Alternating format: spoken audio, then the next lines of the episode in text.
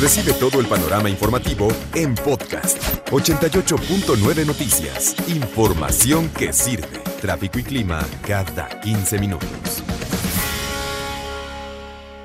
El culpable es un síndrome, o es el pretexto. El síndrome ahora del esqueísmo.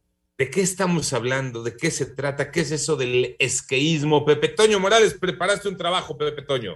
Efectivamente, Alex. Oye, fíjate, eh, ¿cuántas eh, veces no hemos querido hacer algo y por una u otra razón lo dejamos para después? Te voy a dar algunos ejemplos a ver cuántas personas se identifican. Es que no tengo tiempo, es que estoy muy cansado, ah, es que tengo mucho trabajo, es que me dejaron mucha tarea y nos podríamos seguir todo el programa buscando pretextos para cada una de las cosas esqueísmo. Así lo define una psicóloga española que se ha dedicado ya varios años a investigar esos temas y ayudar, por cierto, a las personas que requieren seguir sus vidas y seguir adelante. Ella se llama Teresa Terol y radica en España. Reconoce evidentemente que su concepto no está registrado en manuales de diagnóstico oficiales, pero es ponerle nombre a algo que eh, todos en algún momento de la vida experimentan, aunque literalmente hay quienes se quedan en ese viaje. Pero entonces, ¿qué es el síndrome del esqueísmo? Vamos a escuchar a la psicóloga. El esqueísmo sería que aquella tendencia humana a buscar justificaciones, excusas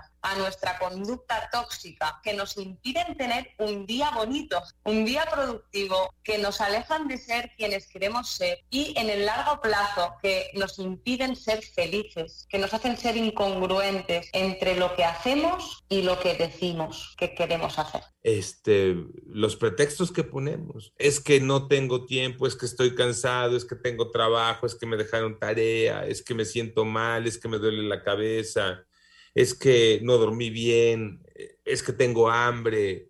Y en el esqueísmo se nos está yendo la vida. Por eso te preguntaba, Pepe Toño, antes de irnos a la pausa, ¿en dónde queda todo esto? ¿En dónde queda el futuro? ¿En dónde quedan los sueños, Pepe Toño?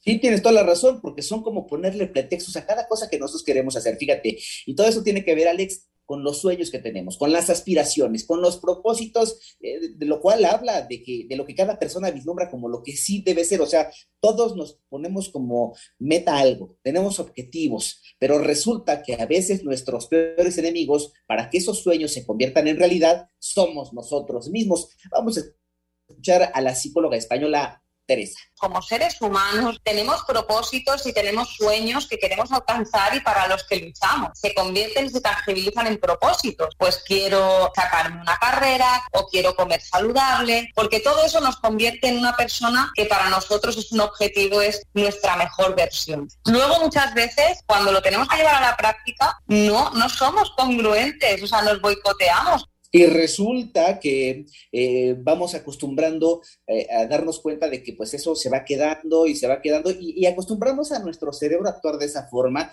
y entonces a cambiar las cosas cuando queremos cambiar las cosas por lo que se nos antoje es, es diferente. Una cosa es lo que queremos y otra cosa es lo que estamos haciendo y ahí se pelean las realidades. ¿Por qué no, Alex? logramos las cosas que queremos. Vamos a escuchar de nueva cuenta pues algunos pretextos que ponen las personas muy comunes.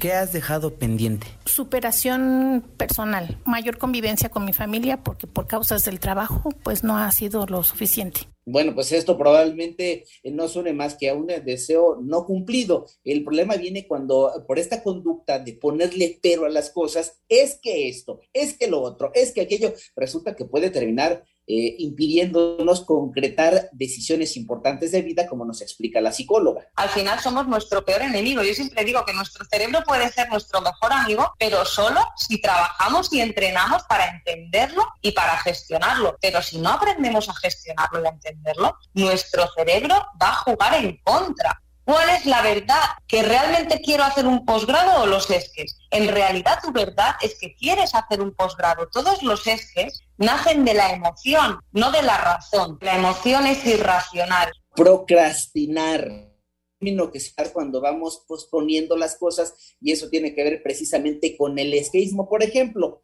¿por qué no lo hiciste? Pues es que no me dio tiempo.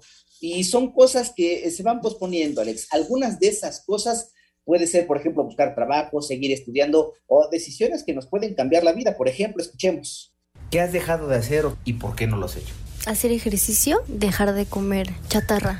Es que las tiendas se me ponen enfrente y yo qué culpa tengo.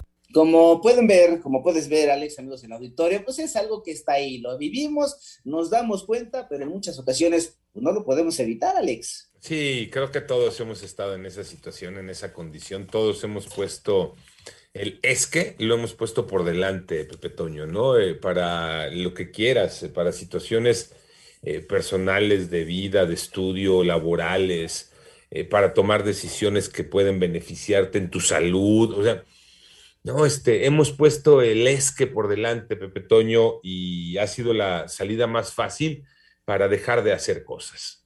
Efectivamente, y en todo caso, eh, la parte que nos quedaría pendiente es la de saber si hay solución. Una vez claro que nos dimos cuenta que estamos metidos en el síndrome del esqueísmo, la buena noticia es que sí, sí hay una solución y así nos explica Teresa. Fácil mm, depende, vas a tener que dedicar tiempo, vas a tener que esforzarte, al menos desde la terapia cognitivo-conductual, es como un entrenador deportivo de la mente. El psicólogo tiene herramientas, estrategias, tácticas que te enseñan para que tú practiques, para que tú cambies tu forma de comportarte. Eh, de acuerdo con lo que nos explicó Tere, parte de la terapia se engloba en una sola palabra muy sencilla, mi querido Alex, se llama disciplina, que es... Eh, el camino y no la meta finalmente. O sea, tenemos que acostumbrarnos a, hacer las cosas como las decimos, pero si de repente estamos siempre buscando pretextos, tengo muchas ganas de ir a trabajar, ay, pero no me dio tiempo porque me paré tarde. Tengo muchas ganas de estudiar, sí, pero es que no me alcanza el tiempo. Y tengo ganas de convivir con mis hijos, pues sí, pero es que tuve mucho trabajo y ya no los pude ver. O sea, siempre encontramos un pretexto y todo eso cambia si nosotros tenemos disciplina. ¿Cómo ves, Alex? Me encanta la palabra, ¿no? Me encanta la palabra disciplina. Creo que el jueves o el viernes de la semana pasada les decía, ¿no? De un eh, video que me habían compartido de mm, eh, un joven, pero que analiza las sociedades, ¿no? Y, en el análisis de, es un joven japonés, y en el análisis de las sociedades eh, japonesa mexicana, él dice, es que no es que los japoneses seamos más inteligentes que los mexicanos, es que somos disciplinados. Y ese es el punto central. Si tú eres disciplinado, vas a tener mayores probabilidades de éxito que el indisciplinado. Y no por cuestión de inteligencia superior o, menor, sino de disciplina nada más, Pepe Toño. Simple y sencillamente, Alex, esto te puede ayudar a cumplir tus sueños, porque muchas personas los ven lejanos, pero si realmente se quitan todos esos pretextos y se dedican a hacer las cosas con disciplina, por ejemplo, en una tesis bien sencillo para quienes están estudiando, me decía un maestro en, aquellos tiempos, tú dedica de, de lunes a viernes estrictamente como religión dos horas y no más a tu tesis, y en seis meses la terminas. Alex, con disciplina se pueden lograr las cosas. Sí, eh, ¿qué ocurre, Pepe Toño? te comentó la psicóloga española, eh, te comentó, ¿qué ocurre si no avanzamos, si no damos ese paso y dejamos atrás el esqueísmo? Sí, lo que puede pasar es bien sencillo, no cumples sueños, no cumples objetivos y tarde o temprano llega algo que podríamos llamar una frustración. ¿Por qué no lograste esos objetivos, Alex? Infelicidad. Infelicidad totalmente. Y es nada más decidirte, ¿no? Decidirte a hacer las cosas en esa disciplina, teniendo el orden. Y la verdad es que este, son palabras tan básicas que deberían eh, formar parte del día, del día a día, ¿no? Desafortunadamente eh, nos vamos por lo fácil y el fácil es que, ¿no? Y no lo fácil es tomo la decisión y enfrento las cosas que tengo que enfrentar. Gracias, Pepe Toño. Gracias, seguimos pendientes.